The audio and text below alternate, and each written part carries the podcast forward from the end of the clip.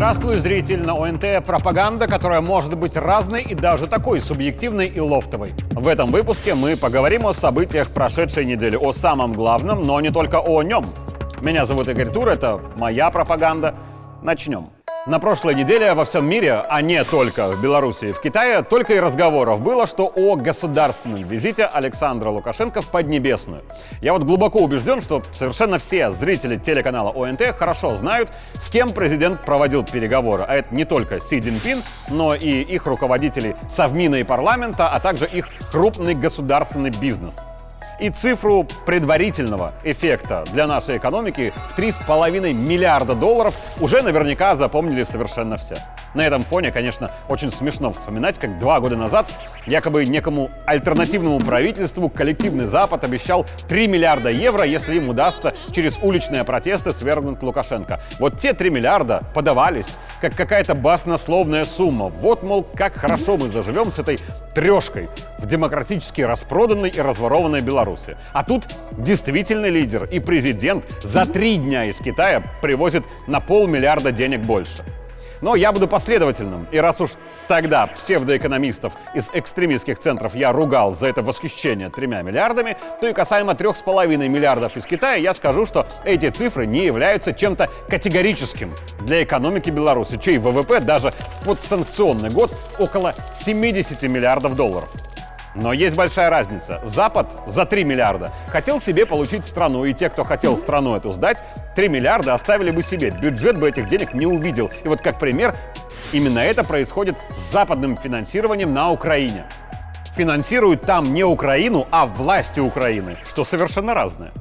Китай же готов к выгодному для обеих сторон сотрудничеству. Естественно, мы по сравнению с Китаем страна маленькая, и для нас три ерда значит куда больше, чем для Китая. Но Восток дело тонкое.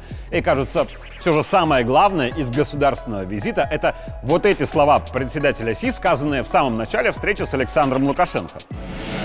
Мы дружим уже не первый год. В условиях нестабильности и турбулентности международной обстановки Китай настроен на укрепление отношений с Беларусью. Принято говорить, что в политике не бывает дружбы. С одной стороны, эта фраза культивируется на Западе, где вообще принято говорить одно, а делать другое, пожимать руки, а потом устраивать друг другу неприятности, говорить о любви, а потом взрывать газопроводы, чтобы не отдавать Европу в объятия России с их справедливой ценой на газ, а оставить эти сжиженные абьюзерские отношения. Для США Европа, она зависимая, а зависимую не отдают. Но совершенно иначе на дружбу политическую смотрят во всем остальном мире. А мир большой и прекрасный, и свет клином на Европе или США не сходится. Самой философии таких стран, как многовековой Китай, как преемник Персии Иран, как арабский мир, которые вообще-то когда-то давно и учили цивилизованной жизни варваров из Европы, которые предпочитали не мыться годами в знак элитарности, вот там дружба ценится превыше всего. Давайте посмотрим на отношения Беларуси и Китая с китайской стороны.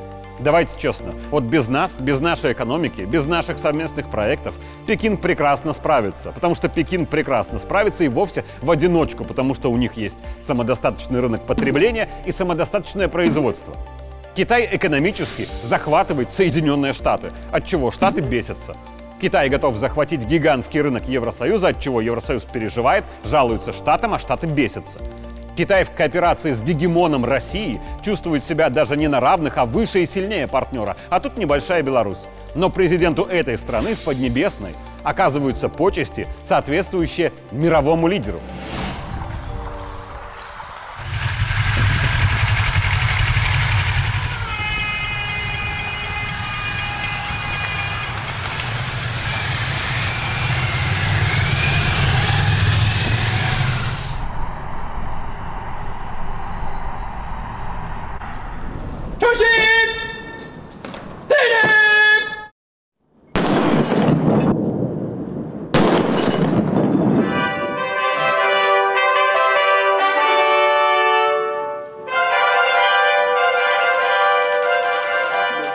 Почему так?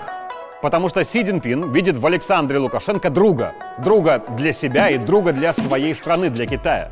Давайте начнем со второго. Александр Лукашенко на прошлой неделе несколько раз подчеркнул, что для него было честью работать и с предыдущими лидерами Китая – Дян Демином и Ху Динтао.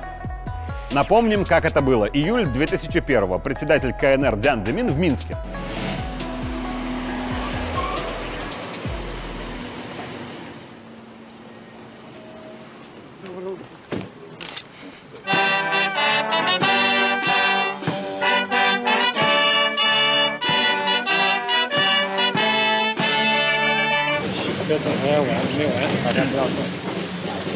Уважаемый товарищ Дзянзимин, мы высочайшим образом оцениваем наши взаимоотношения с Китайской Народной Республикой. И я уверен, какие бы ни были времена в Беларуси, дружба между белорусским и китайским народом останется на века. Совсем еще молодой президент молодой Беларуси 22 года назад. А уже речь идет про дружбу. А 22 года назад Китай не был таким сильным, как сегодня. Легко и рационально хотеть дружбы с Пекином вот сегодня. Но тогда та дружба была чуть иной. Давайте на примере. Конечно, все хотят дружить с миллионером, у которого костюм Хуга Босс, часы Радо, и приехал он минимум на Ленд Крузере, потому что с ним дружить чего уж там, выгодно. Но вот он будет ценить только тех, кто хотел с ним дружить еще тогда, когда он был обычным парнем в спортивном костюме с часами за 30 долларов и на Солярисе. Он был перспективным, но еще не миллионером. Но Лукашенко пошел еще дальше. Теперь вспомним встречу в октябре 10-го. Визит президента Беларуси в Китай, где было и рукопожатие с Ху Тао, и очень важное для Китая предложение. 中东阁下，再次欢迎你来到上海世博会现场。我们早。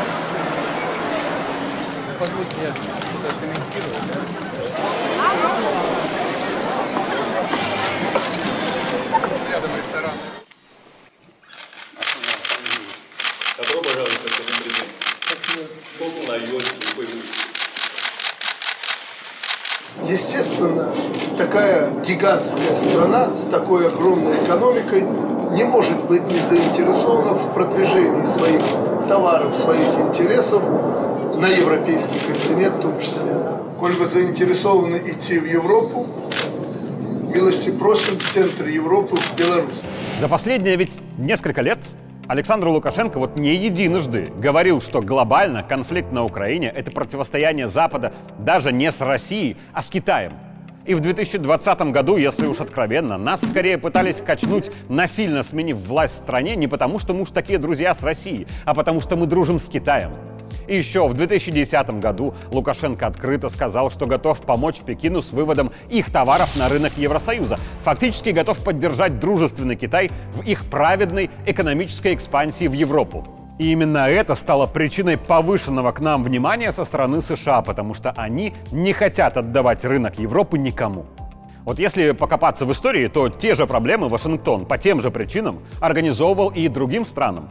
Когда-то страны Балтии предложили Пекину свои порты для китайских товаров на Запад, и страны Балтии тут же отщепнули от России, демократизировали, развалив все и превратили процветающее государство в не пойми что.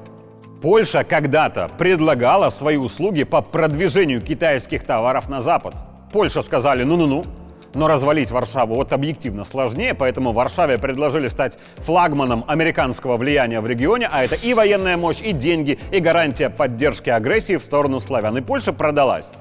Хотел бы напомнить, что президент Украины Янукович собирался войти в китайский проект нового шелкового пути, предоставив территорию Украины для экономической экспансии Пекина на запад. И даже подписали меморандум о строительстве для этого китайского порта за китайские же деньги. И вот тут же США, защищая рынок Евросоюза от Китая, начали развал Украины псевдодемократией, нацизмом и вооруженными конфликтами. То есть Вашингтон каждой стране, кто угрожал их интересам в Европе сотрудничеством с Китаем, создавал проблемы до тех пор, пока на этом перешейке западнее России не осталась одна лишь Беларусь. И Лукашенко ведь в 2010-м понимал, что дружба Минска и Пекина на Западе никому не понравится. Но Пекину сделать ничего американцы не смогут, а вот Беларусь качать будут. Но все равно Лукашенко с Китаем тогда дружил. И вот теперь мощный Китай отдает долги другу из Беларуси. Мы достигли практически невозможного. Мы тогда мечтали о 5 миллиардах товарооборота. Сегодня мы имеем почти 6 миллиардов товарооборота между Беларусью и Китаем. И этот товарооборот постоянно растет. Вообще, конечно, наша политика и наша экономика сильно зависит от самой фамилии Лукашенко. Давайте скажем вот как есть. Путин в таких доверительных отношениях не общался с лидером братской Беларуси, а вот конкретно с президентом Лукашенко. И как пить дать, настолько внимательного отношения к нам от Кремля не будет или какое-то время, или вообще не будет никогда, когда президентом Беларуси будет вот кто-то другой. И Си Цзиньпин принимает с особыми почестями не общо президента Беларуси, а лично Александра Лукашенко. И лично ему готов гарантировать поддержку миллиардных проектов, лично ему готов открывать рынок Китая для белорусских товаров.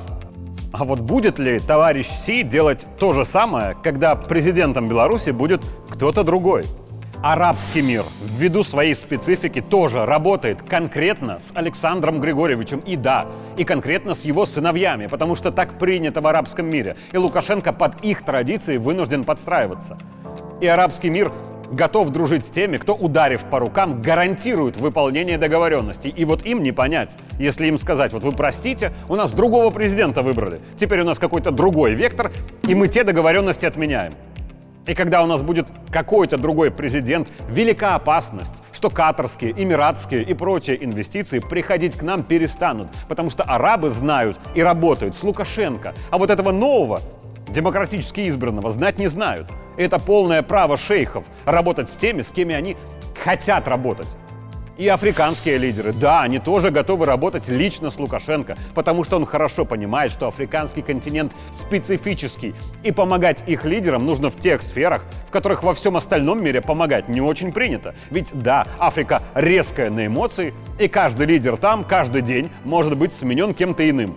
Можно топать ногами и говорить о том, что многое в Африке должно быть другим, должно быть больше демократии, прав человека и всего остального. Но топание ногами ничего не решит, а решит прибытие лидера, который гарантирует решение вопроса, потому что как раз гарантия решения вопроса ценится на этом континенте выше всего.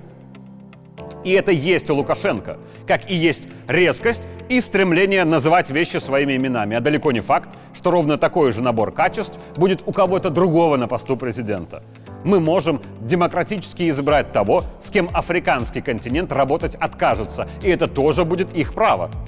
И сторонники политики Лукашенко, и противники, и нейтральная часть общества. Всем нужно рационально понять и принять, что мы давно уже на том этапе, когда для нашей страны и для каждого ее жителя экономически выгодно, чтобы Александр Григорьевич был президентом как можно дольше. Потому что он умеет дружить с мировыми лидерами так, как им надо и как они видят дружбу. Но при этом Лукашенко не поступается с суверенитетом страны и интересами своих людей, что ценят в Азии, в Африке и в арабском мире. Да, может, Лукашенко не самый демократичный лидер в популистском понимании демократии Запада. Но такие же недемократические для Запада это Путин, Си Цзиньпин, арабские шейхи и африканские лидеры. И они хотят, даже не готовы, а именно хотят работать конкретно с Лукашенко. Это их осознанный выбор, что в классической демократии вроде как самое главное. Так что для нас правильнее поддерживать их выбор как можно дольше. И еще одно преимущество настоящих лидеров. Давайте так.